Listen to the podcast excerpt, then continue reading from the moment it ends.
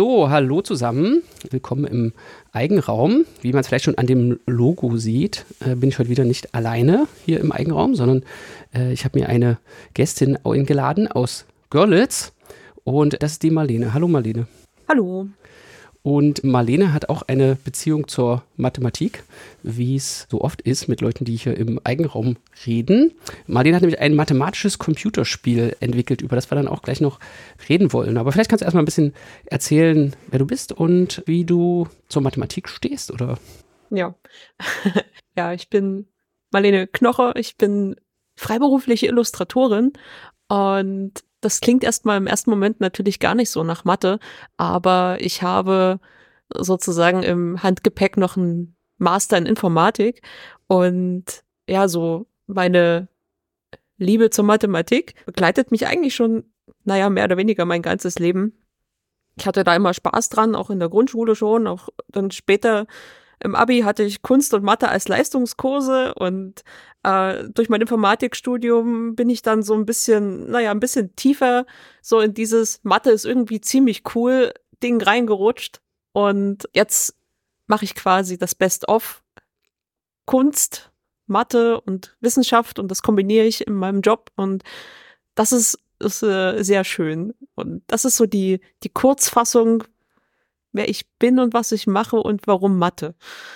Ja, das ist irgendwie so eine Geschichte, die mir häufiger hier unterkommt, dass Leute sagen, eigentlich war ich in Mathe immer gut und ich fand das auch immer cool und dann habe ich aber irgendwann äh, was anderes gemacht und baue das aber jetzt noch wieder ein und das beschäftigt mich manchmal hier, manchmal da und ist eigentlich irgendwie eine viel schönere Erzählung, als dass wenn man manchmal dann in die andere Richtung hört, dass die Leute sagen, ja, ich habe Informatik studiert, aber dann muss ich da irgendwie durch Mathe durchkommen. Es gibt auch immer wieder diese Geschichten, dass Leute mhm. dann äh, Informatik oder irgendwas ähm, eher mit Mathe verwandtes studieren, aber dann die Mathe-Teile da drin dann doch irgendwie gut finden. Freut mich dann immer.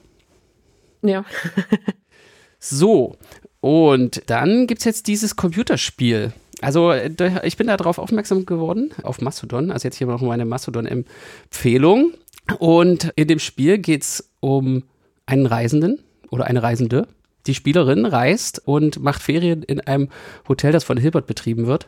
Dieser Name Hilbert Hotel, das kennen ja einige wahrscheinlich, die jetzt diesen Podcast hören, schon. Und es hat auch irgendwie was damit zu tun. Aber ja, willst du mal erzählen, wie sich das Spiel spielt? Oder soll ich erzählen, wie ich das Spiel gespielt habe? Oder wie kam es eigentlich dazu, ein Computerspiel zu entwickeln? Das sind mehrere Fragen auf einmal. Und ehrlich gesagt, fände ich es ganz spannend, mal von außen zu hören, wie, wie jemand das Spiel erlebt. Äh, weil ich weiß ja, wie das geht und so, aber ich finde das immer sehr spannend, eine Perspektive von außen zu hören. Aber wie es dazu kam, vielleicht in der Kürze schon mal vorweg. Ich bin mit, mit so Point-and-Click-Adventures groß geworden. Also so die Sachen, die so in den späten 80ern, in den 90ern rauskamen, sowas wie Monkey Island oder Day of the Tentacle, Simon the Sorcerer. Also diese, diese Art von Spiel, die das verbinde ich halt so ein bisschen mit einer guten Kindheit und mir machen solche Spiele Spaß und ich wollte halt immer schon mal ein eigenes Spiel machen, so in dieser Art. Und das ist sozusagen ein Grund, warum dieses Spiel entstanden ist. Der zweite Grund war, ich habe mich beim MIP-Labor für ein Fellowship beworben. Das MIP-Labor, die machen äh, so Wissenschaftsjournalismus für Mathe, Informatik und Physik und dort habe ich mich eben mit diesem Projekt beworben. Äh, hat funktioniert mit der Bewerbung und ich konnte das dann da umsetzen. Und warum das Thema von Hilberts Hotel.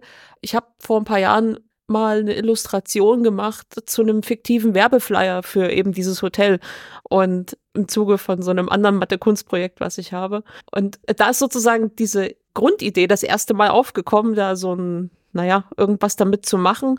Und durch dieses Fellowship hat sich dann ergeben, dass ich halt dann sozusagen die, die Ressourcen hatte und so ein bisschen Manpower, wie man so schön sagt, um das halt auch umzusetzen und habe das dann halt im, innerhalb vom letzten Jahr dann so umsetzen können und das ist äh, sehr schön gewesen, ohne jetzt vielleicht zu viel vorwegzunehmen. Und ja, ich habe halt das, was ich spannend finde, nämlich äh, Mathematik, Geschichte und ein Genre, das ich sehr gern mag, nämlich Point-to-Click-Adventures äh, miteinander verbunden.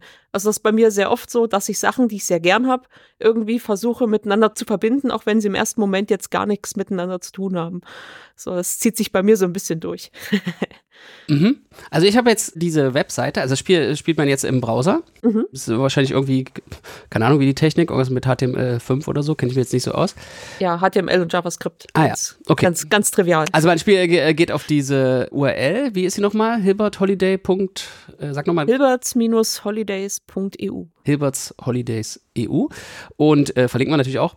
Und dann äh, spielt man eben so los. Und also ich habe diese ganzen Spiele, die Point-and-Click-Adventure, die du eben erwähnt hast, auch gespielt, sehr gerne und ausführlichst als so große Kindheitserfahrung von mir.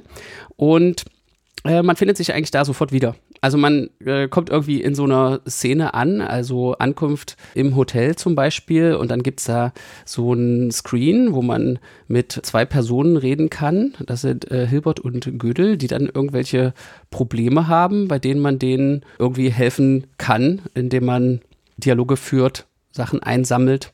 Und es, es hat auch dieses moderne äh, Interface also es ist schon so ein moderneres Point-and-Click-Adventure, weil man hat nicht mehr so unten die Verben, wie man das so bei den ganz alten Spielen hatte, sondern wenn man was anklickt, dann gibt es eigentlich nur, was sind die Sachen, man kann sich die Dinge, die man anklickt, anschauen. Manchmal kann man, kann man irgendwie immer eine Interaktionsmöglichkeit irgendwie mit, den, mit dem Ding reden, wenn es eine Person ist oder irgendwas, mit dem man reden kann. Oder das mitnehmen und was kann man noch machen? Ja, das sind so die Interaktionsmöglichkeiten, die man dann hat, ja. Genau. Es gibt so ein paar, ein paar, naja, ein paar Easter Eggs, wo man jetzt nicht nicht unbedingt mit etwas redet, sondern etwas probiert zu essen. Ja. Zum Beispiel. Also man kann alle interaktiven Elemente kann man mit allen Aktionen mit kombinieren sozusagen und dann bekommt man halt je nachdem mal eine ernstere, mal eine spaßigere Antwort. Mhm. So, das Genau. genau. Und dieser Flyer von dem äh, Hilbert Hotel, den man sich dann auch so in dem Tutorial oder Intro irgendwie durchliest, der äh, hat auch gleich diesen so sehr abholenden Humor, dass das Hotel unendlich viele Sterne hat und ja, also das Hilbert Hotel, das äh, kennen ja wahrscheinlich viele, das hat eben genauso viele Zimmer, wie es natürliche Zahlen gibt. Und in dem ersten Level, da muss man an auch Hilbert helfen, seinen Computer zu reparieren, damit er seine Buchungssoftware wieder zum Laufen kriegt. Da hat es irgendwas mit der 23 auf sich das habe ich noch nicht das Ganze entschlüsselt. Also ich konnte, da gibt es ein, ein Rätsel, wo man ganz oft die 23 eingeben muss. Mhm. Ich weiß nicht, ob du das verraten willst. Also man ähm, redet so mit diesen Charakteren, äh, löst Rätsel, äh, spielt mit denen und das Dialogsystem ist aber auch so wie bei diesen klassischen Point-and-Click-Adventure. Man hat also so vier Sachen zur Auswahl und mit ein bisschen Gespür weiß man eigentlich schon auch, welche die Story weiter vorantreiben würde. Aber trotzdem probiert man natürlich alle aus, weil man weiß, dass sich dann lustige Dialoge ergeben. Und später im Spiel mhm. trifft man zum Beispiel auch noch Galois und wenn man den anklickt äh, mit dem Rede, dann sagt er immer erstmal Grummel. Also so als Begrüßung sagt er nicht Hallo, ich bin Galois, sondern einfach nur Grummel. Und äh, das sind äh, so, sag ich mal, Elemente, also jetzt die mich sehr an diese, an diesen Humor dieser Point-and-Click-Spiele erinnert haben und dann in dem Sinne auch abgeholt haben für Hilbert's Holidays. Ja, sehr schön. Ähm, ja, zu der, zu der Sache mit der 23. Hilbert hat ja seinerzeit so ein, so ein Problemkatalog aufgestellt, wo er gesagt hat, okay, diese Fragen müssen wir beantworten, um die Mathematik voranzubringen, so ganz salopp gesprochen. Und das waren halt genau 23 von diesen Fragen. Ah, da hätte ich ja vielleicht auch drauf kommen können. Das ist quasi so eine Anspielung darauf. Das wird so, naja, so bruchstückhaft, wird es auch in den Dialogen mit erwähnt, beziehungsweise auch in einem Flyer, den man finden kann. Also es wird nicht ganz so sehr auf die Nase gebunden beim Spielen, aber es kommt so, naja, so ein bisschen unterschwellig durch. Hm. Auf die Nase binden muss man ja auch nicht. Das ist ja auch das Schöne daran, wenn man so nach und nach äh, irgendwie noch mehr Sachen entdecken und verstehen kann. Es gibt auch so ein Tagebuch, mhm. das ist ja auch so ein Feature, das kam bei den ersten Point-and-Click-Spielen gab es das noch nicht. Also die waren ja auch so manchmal brutal schwer, weil man irgendeinen Hinweis, den man ganz am Anfang mal verpasst hatte, dann ja nochmal alles nochmal anklicken musste, mhm. alle vorigen Screens nochmal durch, aber dem gehst du jetzt auch aus dem Weg, indem es so ein Tagebuch gibt, wo es eigentlich immer so eine Checkliste gibt. Aber das hat man ja auch, hat sich ja auch so ein bisschen etabliert als so ein Spielelement, das einem hilft, da nicht zu viel sinnlose Klickarbeit zu verrichten, um irgendwie weiterzukommen. Ja, genau, genau. Also es gab, gab quasi mehrere Gründe auch für dieses Tagebuch. Das eine ist so ein bisschen um, naja, die Immersion des, okay, ich, ich als Protagonist fahre in den Urlaub und ich nehme mein Reisetagebuch mit, weil in einem Hotel mit unendlich vielen Zimmern kann unendlich viel passieren. Das muss man sich aufschreiben, sonst ja. vergisst man das ja alles. Äh, das ist sozusagen der eine Grund für dieses Tagebuch, einfach um ein bisschen Immersion zu schaffen. Und das fügt sich dann ganz, ganz natürlich irgendwie dann in dieses Setting ein. Okay, ich habe eine To-Do-Liste, wo ich dann sehe, okay, was sind denn eigentlich die Sachen, die ich jetzt machen muss? Ähm, dann gibt's halt nochmal auch diesen Bereich mit dem naja, Reisetagebuch, wo dann einfach nochmal geschrieben steht, was habe ich denn eigentlich gerade erlebt. Und die zwei Sektionen, die mir persönlich so, da sage ich mal, so der, der größte Mehrwert auch für dieses Tagebuch waren, sind einmal die Sticker-Sammlung. Man kann im Laufe des Spiels verschiedene Sticker finden. Manche sind ein bisschen versteckter, manche sind im Laufe der Story zu finden. Und also um so ein bisschen diesen, naja, Sammel- und Entdeckungstrieb ein bisschen an, anzuregen. Und das andere ist so eine Sektion, wo man so originale Zeitdokumente sich in das Tagebuch reinheften kann. So mein, mein Lieblingsdokument ist, so eine, eine Radioansprache von David Hilbert, die man sich anhören kann.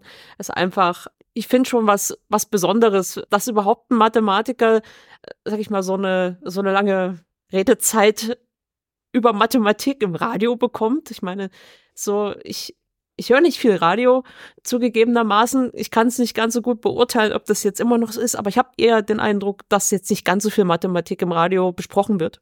Jetzt gibt's halt Podcasts. Es gibt halt Podcasts so und äh, da hat man wieder die Zeit. Aber ich sag mal so, das, das ist ja auch in der, in der Zeit, in der diese Radioaufnahme entstanden ist. Es ist ja schon das Hauptmedium irgendwie gewesen, um Sachen zu übertragen. Da gab es keinen Fernseher oder äh, schon gar kein Internet und hat schon eine ziemlich große Tragweite gehabt. Und dadurch, dass das jetzt gemeinfrei ist, juhu, kann ich es auch verwenden und eben in mein Spiel einbauen. Und dadurch gibt es halt nochmal so einen schönen Bruch halt von dieser fiktiven Welt aus dem Computerspiel in die echte Welt. Und meine, meine Hoffnung war, dass dass dadurch halt so ein bisschen, ah ja, okay, den gab's wirklich und der hat wirklich Sachen gemacht und der war scheinbar wirklich wichtig, weil der hat ja am Radio geredet. Und dann findet man halt auch von, von Galois zum Beispiel so eine, eine Seite von seinen Memoiren, die er da in dieser äh, verhängnisvollen Nacht noch aufgeschrieben hat. Also diese Geschichten, die ich versuche zu erzählen, haben ja alle irgendwie ihren, ihren wahren Kern. Ich schmück das natürlich ein bisschen aus und gebe gebe den Leuten einen Charakter. Hilbert sagt immer witzige Worte, so die heute irgendwie niemand mehr sagt. Mhm. ähm, aber das ist halt so, ich wollte halt diesen, diesen Bruch schaffen von, von diesem, naja, fiktiven Setting zur, zur echten Welt, um halt eben diese, naja, dieses Wissen, was ich irgendwie so unterschwellig vermitteln möchte. Ich sage immer gerne aus Versehen Spaß mit Mathe haben. Das war mir halt sehr wichtig, das mit einzubauen. Und, und wie bist du dann auf die gekommen, auf diese speziellen Themen? Also ich finde, das sind auch so sehr schön ausgewählte Themen, weil das eben Geschichten der Mathematik sind, die erstens interessant sind und zweitens aber auch so ein super starken Einfluss hatten. Also du hast ja schon die Hilbert-Probleme erwähnt, die haben ja eigentlich die Mathematik des 20. Jahrhunderts und bis jetzt ja geprägt oder stark beeinflusst. Also ist das, wenn du jetzt als Nicht-Mathematikerin oder nur Hobby, als Informatikerin, sage ich mal, als Künstlerin Mathematik siehst, sind die, sind die von außen sichtbar? Ist, ist das für dich, war das so Gespür, dass das, dass, dass da so viel dahinter steckt oder wie kamst du jetzt da drauf? Ähm, jein. also ich bin, ich bin da tatsächlich durch mein Informatikstudium drauf gestoßen auf Hilbert und Gödel in erster Linie. Einfach, weil ich im, wir hatten im Master im Fach, das nannte sich Berechenbarkeitstheorie und Kreativität. Ein, ein sehr schöner Name, wie ich finde. Ja. Und die, die Vorlesung war auch, war auch richtig gut. Wir hatten einen richtig, richtig tollen Professor. Und der hat uns unter anderem halt dieses, dieses Ding mit dem Hilbert Hotel erzählt und dann hatten wir halt auch die, die Gödelschen Unvollständigkeitssätze und diesen, diesen ganzen Spaß hatten wir halt im Studium mal angeschnitten. Also ich, ich kannte das halt vom Studium. Galois weiß ich gar nicht mehr, wie ich auf den gekommen bin. Ich hatte den vorher schon im Hinterkopf, aber also den habe ich halt vor allem reingenommen, weil er halt eine sehr dramatische Geschichte hat, die sich halt auch irgendwie ganz cool in einem coolen Setting erzählen lässt. Da kann man auf jeden Fall super Romane. Also ich, ich habe auch, glaube ich, mal einen Roman gelesen, der davon inspiriert ist oder dass zumindest diese Handlung, so wie sie immer erzählt wird, mit der schicksalshaften Nacht, in der er dann zum Duell angetreten mhm. ist, als Roman in den Wirren der Revolutionszeit irgendwie verarbeitet Weiß ich aber gar nicht mehr, ja. wie der hieß oder so. Der war jetzt. Ja, das, also gelesen habe ich es nicht, aber ich weiß, dass es existiert. Ja, ja ich weiß, ich weiß gar nicht. Ich habe noch, ich habe noch in der Pipeline, habe ich, habe ich noch ein paar Episoden. Also die nächste, die ich unbedingt machen möchte, ist über Mary Somerville. Ähm, weil ich will auch unbedingt ein paar Frauen repräsentieren. Gerade so von vor als 200 Jahren. Ja. Einfach, weil die es, sag ich mal, so, naja, besonders schwer hatten, irgendwie an diese mathematische Bildung zu kommen. Und entsprechend ganz andere Hürden überwinden mussten, um zum einen erstmal das Wissen ansammeln zu können und dann aber auch noch akzeptiert zu werden und deren Leistungen überhaupt anerkannt werden und so weiter. Und da, also sie ist halt ein wunderbares wunderbares Beispiel. Dann würde ich gerne eine, eine, Folge über Fibonacci machen, weil, weil es da auch super viele äh, Verbindungen in unterschiedliche, naja, Jahrhunderte gibt. Einfach dadurch, dass er irgendwelche Reisen unternommen hat und wenn man schon alleine die Fibonacci-Zahlen nimmt, die, die sind ja nicht nur auf seinem Mist gewachsen, die gab es ja schon vor 100 Jahre vorher. Also da kann man sehr viele Sachen machen. Und ich will auch unbedingt eine Folge zu Eminöter machen. Ein, zum einen, weil ich ja schon so ein bisschen Eminöter angeschnitten habe in dem Spiel, was ich jetzt habe. Und zum anderen, weil ich finde, dass es einfach auch eine Person ist, die man durchaus kennen können sollte. Ja, das denke so. ich auch. Und die Auswahl ist, ist glaube ich, ja, ich habe Galois als erste Episode gemacht, weil das halt in einem im, Kerker spielt und ich dachte, das ist ein ganz guter Einstieg für ein Hotel, wenn man im Keller anfängt.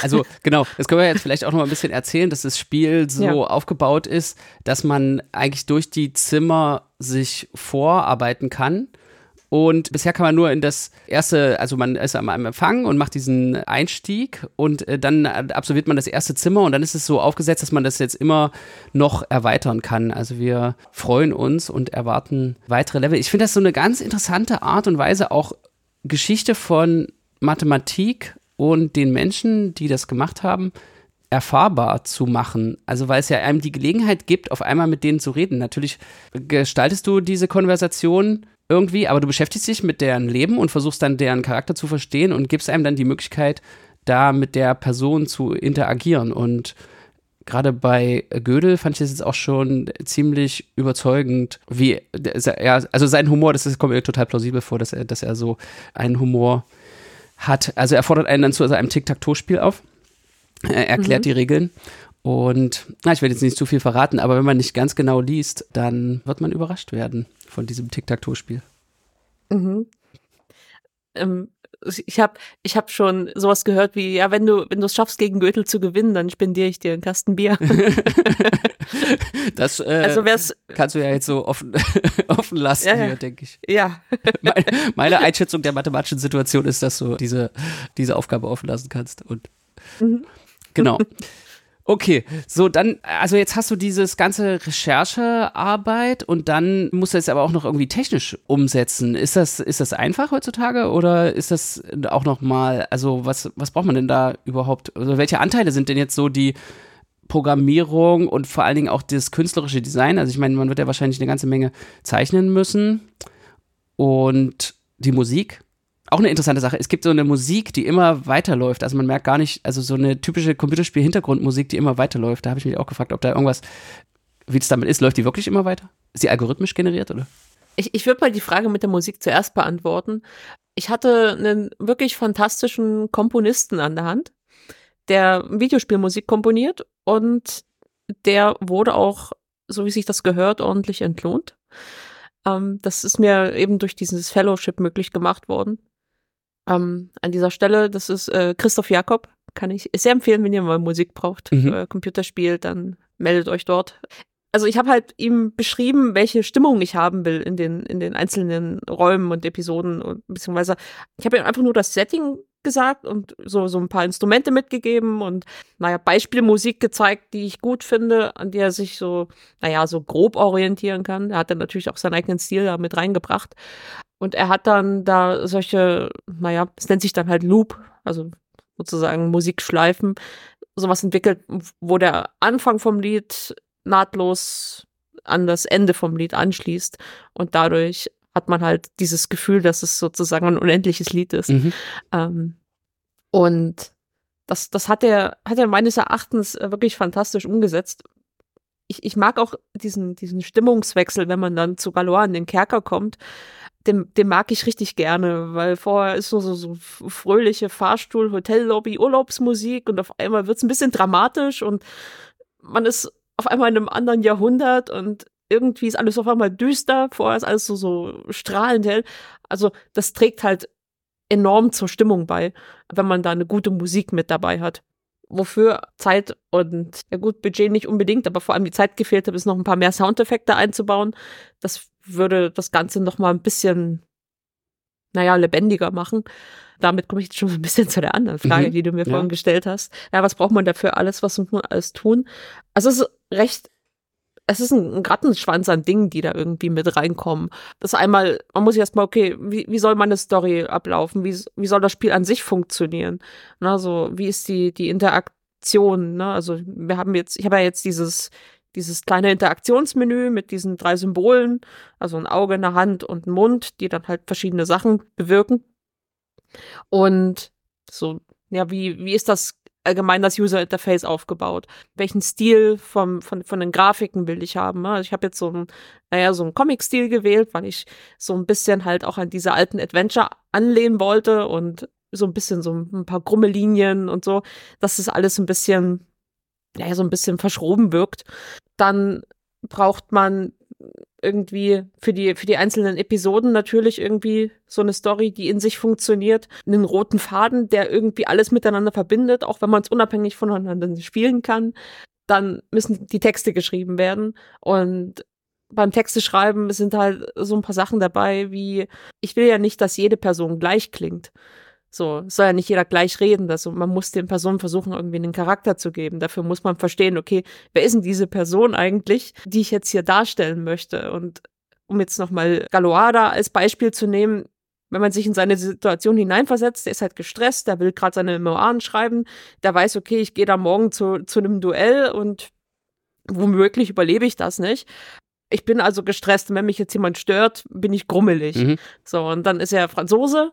Also war die Idee halt, okay, so einen etwas kurz angebundenen, grummeligen jungen Mann da zu zeichnen, der dann halt die ganze Zeit irgendwie mal ein französisches Wort mit ein, einbaut oder ja, jetzt geh mir nicht auf den Geist, ich muss schreiben. Ne? Ich kann jetzt das Zimmer nicht verlassen, ich muss schreiben. So das ist quasi so ein Ding, was man irgendwie mit reinmachen muss.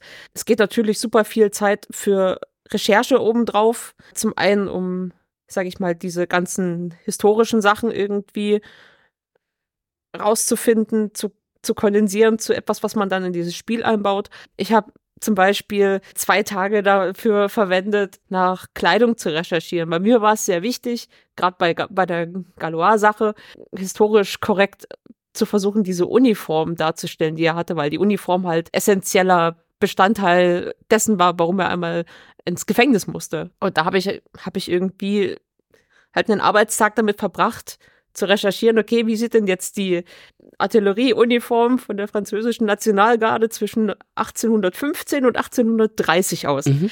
Weil die eben genau verboten wurde und er hatte sie an, deshalb wurde er einmal da in Gewahrsam gebracht. Und so diese, diese kleinen Details fressen super viel Zeit, aber sind mir persönlich sehr wichtig gewesen. Also habe ich da eben entsprechend auch viel Zeit reinge reingemacht. Und dann natürlich die Programmierung, die konnte ich komplett auslagern. Da hatte ich hatte ich einen Hauptentwickler, der mir eben vom MIP-Labor gestellt wurde und drei oder vier Werkstudis, die dann auch immer mal so Kleinigkeiten mit implementiert haben. Einer hat auch mir bei den Texten mitgeholfen. Also wenn man da gemeinsam an den Dialogen gefeilt. Ähm, ich hatte auch zum Schluss jetzt noch eine Übersetzerin mit an Bord, die die englischen Texte lektoriert hat und da auch noch mal richtig viel gute Arbeit reingesteckt hat. Die Musik, genau, dann ich habe den ganzen Spaß gezeichnet. Ich habe die die Animationen, die drin sind, habe ich auch alles selber gemacht. Da ging auch viel Zeit drauf. Ja, und dann so die ganzen kreativen Nebenprozesse, um dem Team halt klar zu machen, was ich will und dieses kreative Finden, wo wollen wir eigentlich hin? Das ist, ist so, vermutlich habe ich noch ganz viele Sachen vergessen, die wir auch noch gemacht haben, aber es ist halt super viel und irgendwie habe ich so gut wie überall eben selber auch meine Finger dann im Spiel gehabt. Ja. Außer beim Programmieren das habe ich halt komplett ausgelagert, weil das hätte ich nicht auch noch geschafft ja. da in, dem, in dem Jahr, in dem ich da Zeit hatte. Ja, aber ich finde, das merkt man auch. Also diese Recherchearbeit und auch die Uniform jetzt richtig zu bekommen, das ist, man merkt dem Endprodukt an, dass es irgendwie genau die richtige Balance hat zwischen einer Ernsthaftigkeit und einem Humor und diese Dinge eben akkurat abbildet. Also irgendwie, ich weiß nicht, ob ich das jetzt real, realistisch, also es, es fühlt sich einfach richtig an. Also man taucht da, man taucht da gut ein. Also diese Atmosphäre, die hast du meiner Meinung nach super hinbekommen. Also deswegen bin ich ja auch gespannt, weitere Level vielleicht irgendwann zu sehen. Ich weiß nicht, kannst du irgendwie sagen, was es, was es bräuchte, um da noch mehr von dem Spiel zu bekommen? Geld. Geld, Geld, Geld, Geld. Es ist sehr banal, aber, aber hauptsächlich Geld. Ähm, einfach, weil das super lange dauert. Ich will ja auch die Leute, mit denen ich dann zusammenarbeite, also ist eines Geld und das andere ist äh, die, die Ressourcen Zeit. Und ich, ich, ich würde halt meinen Musiker dann natürlich gerne wieder beauftragen können, um neue Musik zu machen. Ich würde gern wieder ein Lektorat beauftragen, die Texte zu lektorieren, dass das eben wieder äh, auch die Qualität hat für die Leute, die das auf Englisch spielen. Und ich hätte, hätte natürlich gerne auch wieder jemanden an der Hand, der mir einfach bei der Programmierung ein bisschen mit unterstützt, weil schon das ganze andere Zeug einfach so viel ist, dann wäre ich, werde ich, also nie fertig und dann brauche ich erst, erst recht Geld irgendwie, um mich durchzufüttern, dadurch, dass ich ja als äh, Freiberuflerin da irgendwie so ein bisschen auf mich selber gestellt bin und die ganzen Kosten, die da irgendwie an mich rankommen, jetzt von Miete über Essen zu steuern und den ganzen Kram. Ähm, ich muss ja auch von irgendwas leben.